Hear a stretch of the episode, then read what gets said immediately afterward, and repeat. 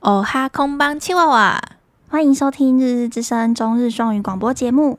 我们每周一到五会带来几则与日本有关、轻松有趣的中日双语话题。今天要跟大家聊聊首位台湾作家拿下日本文学奖最高荣耀芥川奖了。那么开始喽。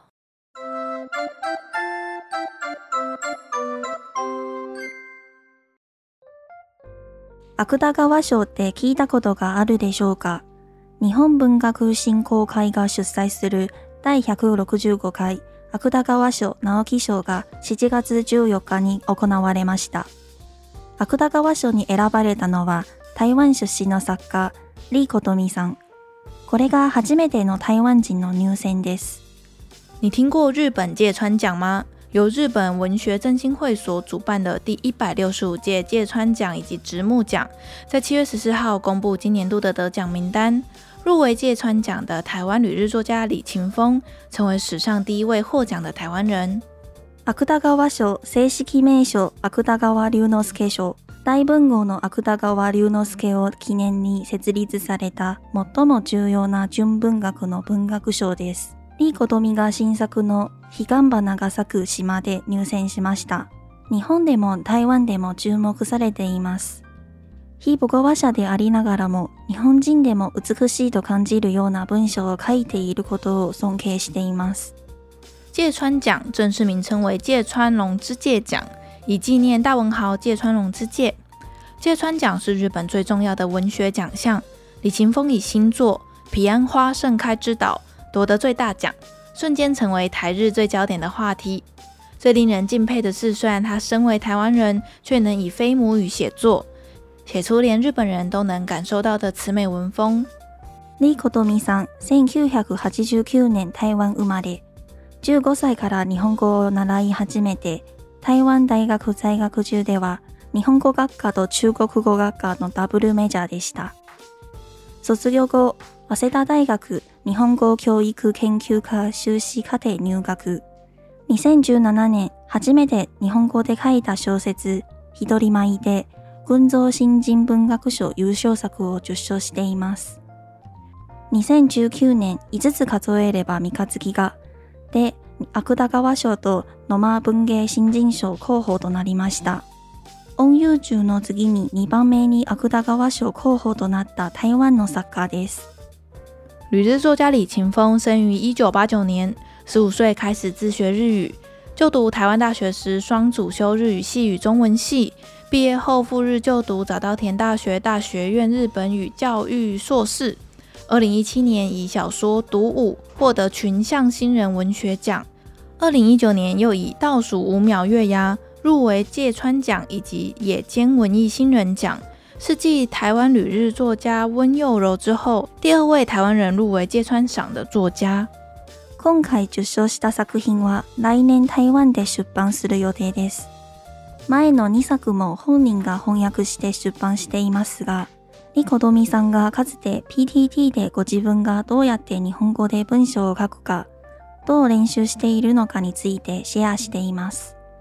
ネチズンは文学界の大谷翔平だとか、非母语话者で芥川赏を取るぐらいの実力があって、台湾の光栄だ、リスペクトだ、などのコメントがあります。これからも日本と台湾での活跃が期待されています。此次得奖的作品预计明年在台湾上市，前两部作品也都是他本人翻译后出版的。也发现李琴峰曾在 PTT 版上分享自己是如何使用日文写作以及练习的心得。今天得奖消息一出，网友也纷纷称赞他是文坛的大谷翔平，还有称赞他说非母语者却有能力能够拿到芥川奖，真的是台湾之光。 说他超强的，给他 respect 等等的，希望他未来也能继续在日本、台湾的文坛上发光发热。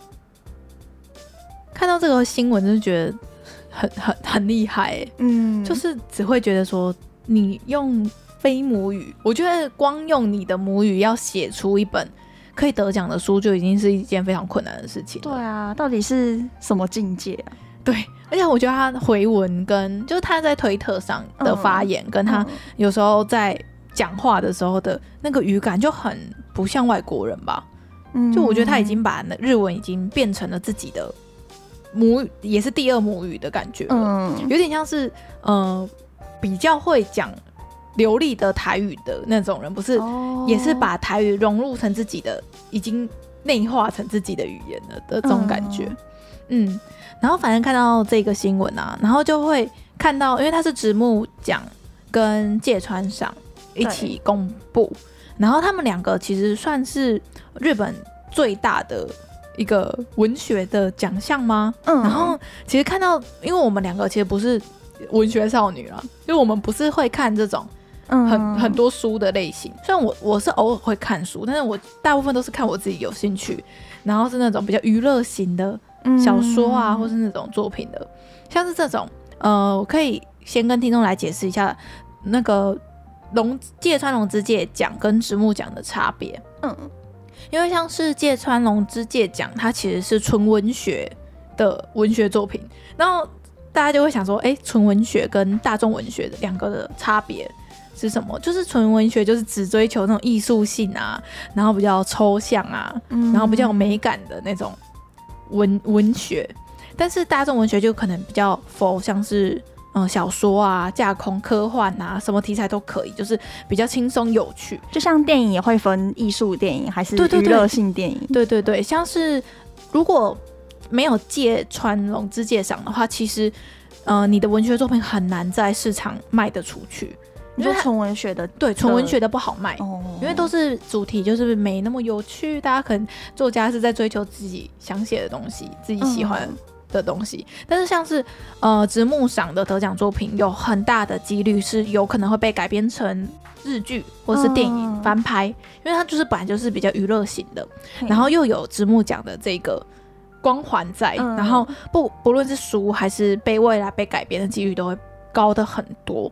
像我有看那个 那个维基百科列的那些，就是曾经得过芥川奖的作品，对，对真的是。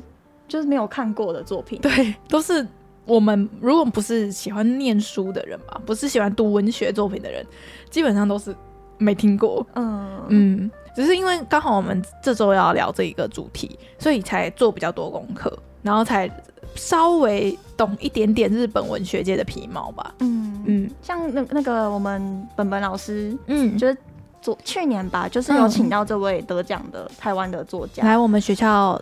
演讲对，然后我有去听，你有去听？你你根本就不是我们学校。再跟听众解释一下，Hika 根本就不是看本本是我的大学教授，然后 Hika 只是因为我的关系，然后认识了本本教授。啊、他有问我要不要去啊？他有，可是我们学校他没有推荐我们来念我们学校啊，他不是阻止你吗？阻止你念我们学校硕班呢、啊？嗯，就是。他是他跟他是跟我说，要念硕班的话，建议直接到日本念。是哦，就不要在台湾念了。嗯、我想也是哦，可是日本念硕班很贵啊。我们上次有聊到啊，那个学费的问题。然后其实日本的文学奖其实比想象中还要多，因为其实蛮多是我没听过的文学奖，可以来跟听众补充一下。不是还有另外一个奖是叫什么乱步奖？对对对，那个乱步奖啊，它是专门只否那个推理小说。对，就是现在大家，嗯、呃，现在应该算是最大众，就是最被改编成作品最多的，不就是那个东野圭吾吗？有听过吗？他好多作品，他超多作品狂改编呢。对，然后他就是曾经是那个乱步奖的得主。嗯，然后像是日本，其实纯文学杂志，就是各大杂志都有自己家的文学奖。像是那个我们今天介绍的那个李勤峰，他其实也有得过很多别别的杂志社办的这种文学奖，可以来跟大家念一下，就是呃，日本有五大纯文学杂志的文学奖，文艺春秋社有一个文学界，嗯，然后讲坛社他们有一个群像，像我们刚才那个内文有讲到群像嘛？有，然后新潮社就是有一个。也叫做新潮，然后集英社的话叫做那个叫什么？你怎么毛？然后和和和出书房有一个文艺，文艺也是刚刚文中有提到，对不对？有，嗯，然后就是大众文学的，就是直木奖，然后纯文学的，就是芥川赏，然后推理小说的话，就是江户川乱步奖。嗯嗯，像是这个江户川乱步奖啊，是新，这个他的奖金超高的哎、欸，像是多少钱呢、啊？就像是嗯、呃，我们今天介绍的直木跟芥川他们的第就是入选得奖的作品，它其实只有一百万日币。然后少的哎，对吧？大概台币 三十万左右，三十几万，嗯、算是比哎、欸，你会觉得哎、欸，这么大的一个奖，它的奖金却只有一百万。可是像这个江户川乱步奖，它的奖金有一千万，就是真的差很多。可是其实呃，你得奖，他们重点不是在得奖奖金呢、啊，就跟网球选手不是在赚那个比赛奖金一样，嗯、就是像那个只要你得奖了，基本上你就是百万部的。就是销售量，就是有这个奖项资助的话，你就是个知名知名度会大开嘛。对，然后就会有很多读读者去买你的书。对，然后你的收入就会暴增。像是去年有一个很有名的得奖的女大生，嗯、女大生，对她写的，她写了一个关于追星的题材。哦，嗯，就是在讲她的欧西，就是她推的那个人。嗯然后的故事，然后你不觉得这种作品就是老人家写不出来吗？嗯，然后他就是有得知木奖，哦，然后他就卖了一百九十二万部吧，就一百九十二万本他的书，然后就收入就上亿的那个版税，嗯，所以其实就是你只要你有你有一部作品得奖，你整个就是被镀金的感觉，嗯，嗯，然后。诶、像是刚刚有聊到的那个江户川乱步奖啊，其实很多得过这个奖的都会变成就是一代推理巨匠吗？就比如说深村成一，这个我没听过。然后像刚才有提到的东野圭吾，然后还有桐野下生，这个桐野下生我有听过。然后还有福井晴敏等人，就是虽然我不太看推理小说，应该 我觉得我们台湾人看书真的看得很少诶、还是有啦，还是有，就是我们比较孤陋寡闻，都看看电视、看网络、看看看动画、看剧。可是我觉得我我的生活圈跟朋友圈已经算是会念书跟看书的类群了。嗯，我知道有一群人是更不看书、跟不看任何资讯的。嗯嗯，所以啊，我就在想说，不知道，我觉得台湾人在看书的比例真的比想象中的还要少。好，那我们再继续聊回来那个李纯、李清、李琴峰，他的那个名字就很艺术哎，你不觉得吗？怎么不知道是不是本名哦？应该是吧，不知道，因为他的那个风是山峰的峰，是男生在用那个峰。嗯嗯嗯。然后看到这个字，我还想说是男男生作家嘛，然后结果是是少女，哎、欸，算是文学文学少女。八九年的话，现在是几岁啊？三十一，都还蛮年轻的，算是。有新新新人新人，对对，对于文坛来说，应该算是很新的新人了。然后像是他这一部就是得奖的作品，叫做《彼岸花盛开之道》，他就是他的那个故事观是在写日本跟台湾中间有一个架空的岛屿。嗯，你不觉得就是很很酷吗？而且他其实里面有讲到很多台湾发生过的事跟。就是太阳花，我记得他有写到太阳花，然后还有写到选举，那个好像上一部，哦，是他上一部吗？独舞吗？不知道，就是我上次去听演讲的时候，嗯、好像我真的忘了，记忆丧失，记忆丧失没关系，好，没关系，我念一下那个出版社上面的文字好了，他就是在写说，平安花盛开之岛是以日本跟台湾中间架空的岛屿为舞台。舞台上就在这个岛上的文化是融合了日本跟台湾，然后这个岛的话是以女性作为宗教祭祀，然后也是政治，然后跟就是掌权者是女是女系社会。嗯，然后我好像在就是日本那边的报道有看到说，好像是这个岛上的男生讲的语言跟女生讲的语言不一样，因为他们他有独创一个叫做女语的东西。哦，好像嗯，嗯有有有，然后就是只有女性才可以学这个语言，然后男性是比较低等的，然后男生不能学这样子。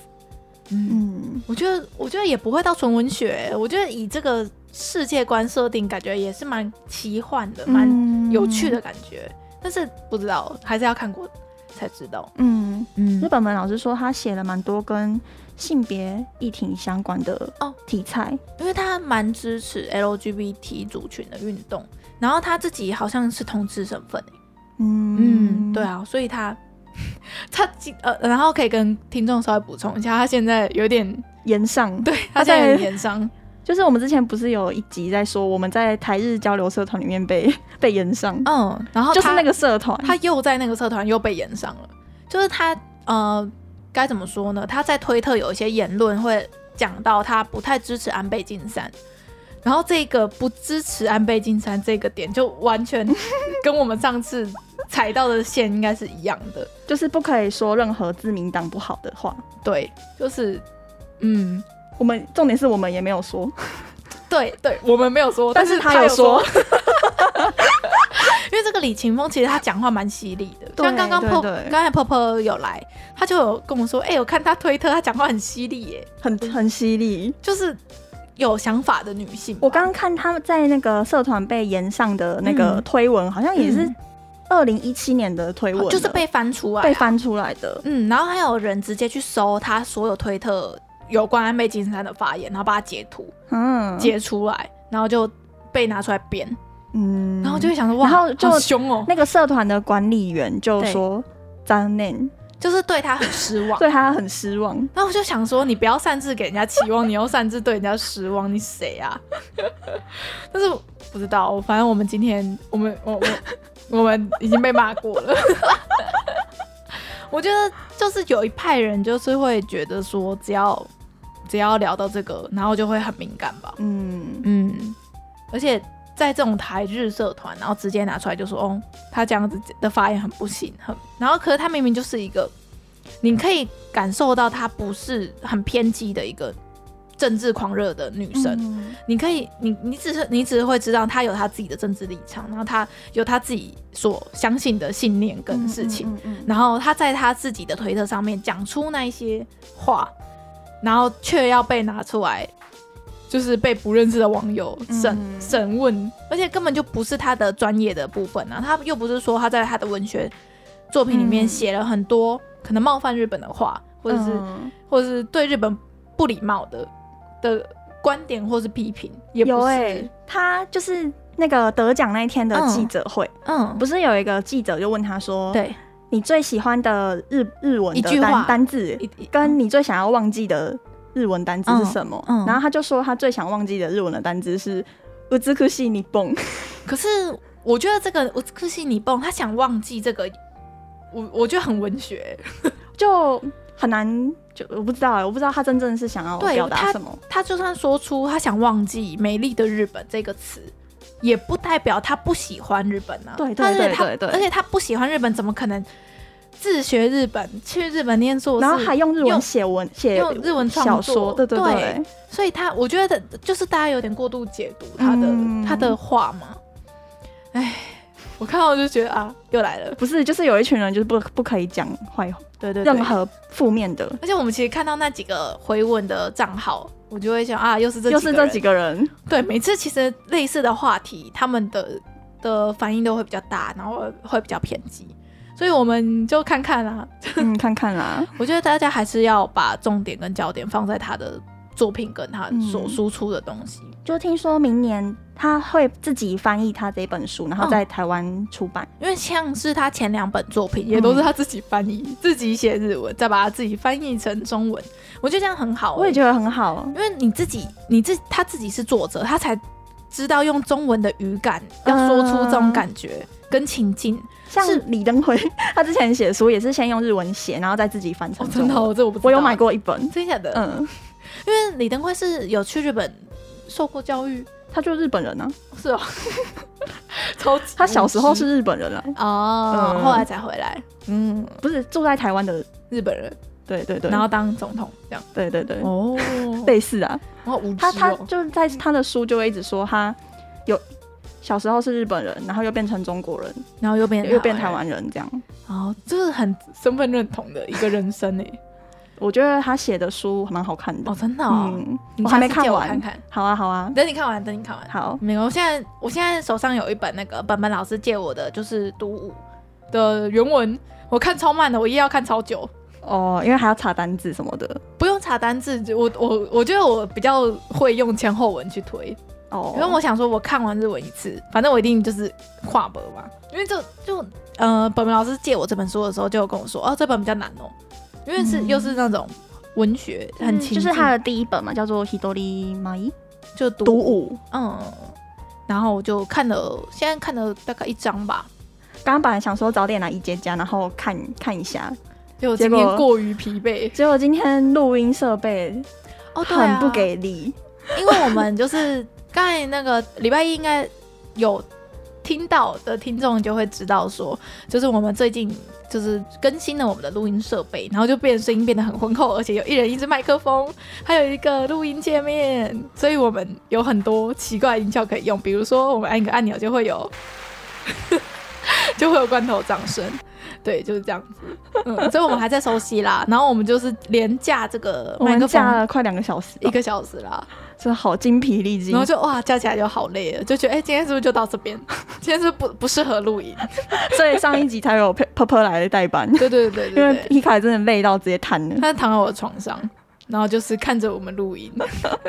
可是我觉得这样也还不错啊，就是反正我身边的朋友真的都是日文相关。就也也是因为这样，我们才要想做这个这个这个这个这个节目这样子。嗯嗯、而且我觉得 Popo 他聊可以，嗯，该怎么讲？因为他也是看很多乐色的那种类型，他也是 他也是博学多闻。对，Popo 其实知道很多超怪的事情，就是有我没有涉猎到的地方，他会涉猎，嗯嗯嗯 很厉害。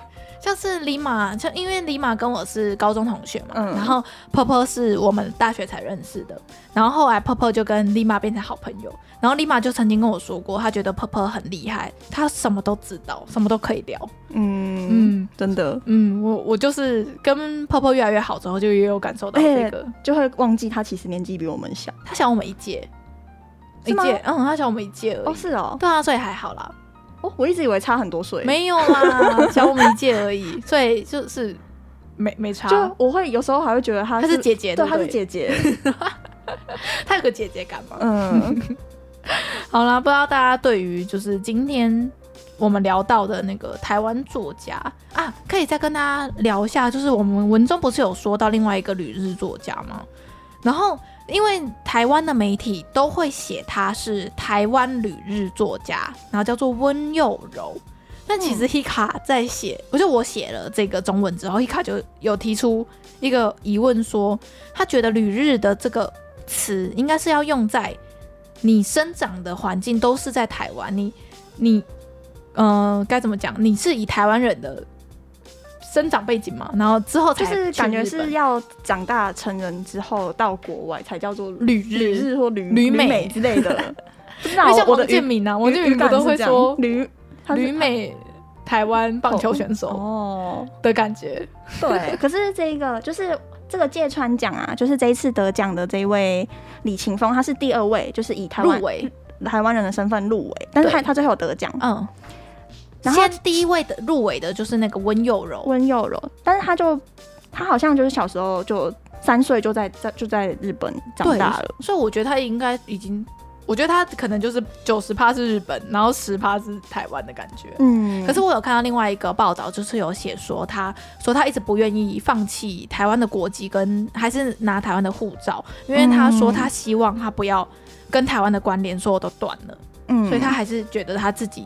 有一部分是台湾人，这样，嗯，对，就当然国籍不不一定啊，对啊，对啊，嗯，所以所以台湾的嗯、呃、新闻跟报道如果有写到他，都还是会写旅日两个字，所以我们就保留了这个字，嗯，嗯，然后就是就是这个李琴峰啊，他是第也是第二位，就是以非母语者身份得到芥川奖的作家，对，第一位是那个一个中国的作家，对对对，第一位是中国人，嗯嗯。然后其实我觉得，就是有人就有说，他觉得日本这么文坛这么应该算是封闭跟保守的一个环境，嗯、他们居然愿意把奖颁给外国人，这件事算是一个很大的进步，因为就表示他们愿意容纳更多的不同的背景的人，背景的人，然后跟不同的语感跟就是该怎么讲，他们有点像让新的水流进来这个。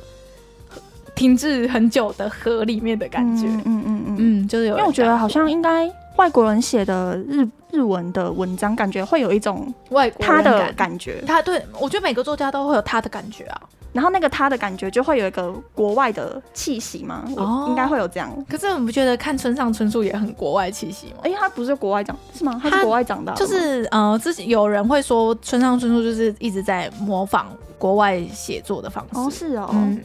可是我觉得很很很不错啊，有一个他的感觉。嗯嗯嗯。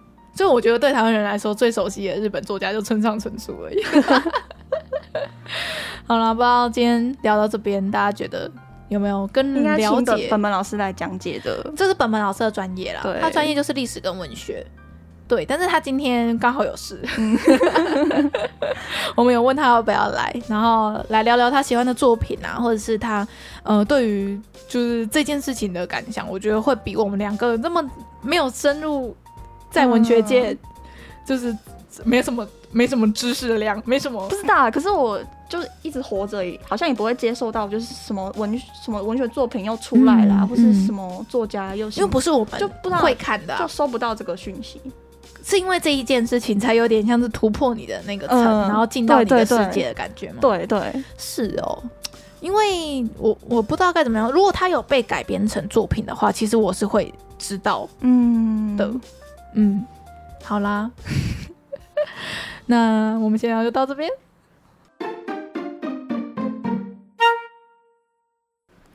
好，那就是来跟大家聊一下我们选的两个单字。嗯，第一个字是，第一个字是彼岸花。彼岸花就是中文的意思，就是彼岸花。嗯，这个花，大家如果喜欢看动画或是一些作品的话，应该都可以感受到，就是脑中已经有它的画面了。就我，嗯，不知道，感觉就好多作品都会用到这个花。对啊，对啊，因为它在日本，其实就是代表那个。死有点跟死有点关系。好，我可以来念一下维基。我们刚才有查了一下，就是在日本啊，他就是呃被带上了那个死亡跟分离的感觉，然后有时候葬礼的时候也会很常用到。嗯、然后我有看过另外一个人的解释，就是说他有这个花有点会开在嗯、呃、死过很多人的地方，就会开这种花。嗯、然后或者是他看到这这个花，就是有点像是连接。此岸跟彼岸，就是现世跟死亡的世界的、嗯、的一个画象征吧。然后就也有传说中是说，彼岸花是会开在黄泉的路上，然后大批就是整片都是开满彼岸花，然后那个很像血又很像火的这种概念的感觉。哦、对，然后你可以再念一次它的那个日文。彼岸花呢？彼岸花呢？嗯嗯，我觉得这个算是很常用。可是我原本不知道它的读音呢。哦，对啊，就因为我好好像没有看过，就是跟彼岸花有关的作品。哦，地狱少女就没有看啊。嗯，我知道，但是没有看。嗯，对，像是像刚刚佩佩有提到的那个鬼灯的冷彻，就是也是有提到。我觉得这个很常见啊，你只要是看漫画，对，我知道这个这个花很有名。对对，这个花很有名，嗯，就是跟死亡有关系，代表死亡现界跟现。现世跟彼世吧，嗯嗯，好，那下一个字，下一个字是文豪，文豪这个字呢，我觉得也算是动画有时候会用到的，很多不是有一个动动画就是在讲这些文豪，对对对，呃，这个文豪就有一个动画叫做《文豪野犬》，但是我没有看，对、嗯、我先跟听众说我没有看这一部，因为该该怎么说，我有点对于群像剧有点不拿手。哦，因为我就比较没有耐心吧，因为群像剧有一点像是，嗯、呃，要很多经历过很多故事跟角色堆叠起来，你才可以创造出这个世界，嗯嗯的感觉，所以我就不太喜欢看群像。对，然后这个文豪这个词呢，就是在指超级有名的那些大作家们。就文豪可以直接当就是中文这样，文豪，会它是中文吗？是日文吧？哦，只是说后来中文也可以，对，中文讲文豪也会通了。文就就如果硬要翻中文的话，是大作家这样吗？应该是知名作家，知名作家，知名作家。如果以中文的 以中文的方式来讲的话，可是现在讲文豪，大家也都知道都通都通了。嗯嗯嗯，你就会说什么英国知名文豪哦，或是文学界的巨擘。哦，巨擘，这个我知道，巨擘吧？哦，文学界的巨擘。哦，好，OK OK OK。好，那我们两个单字再从头念一次读音。好。了，嗯，那第一个彼岸花，彼岸花是彼岸花，嗯，文豪，文豪就是文豪，文学界的巨擘。的意思。好啦，这两我们这个周就是今天就是选这两个字，嗯，就是我觉得都没有很难，然后也很常用，所以我觉得大家可以稍微记一下哦。感谢大家收听，我们是日日之声，我是 EJ，我是 Hika，我们明天见哦，拜拜。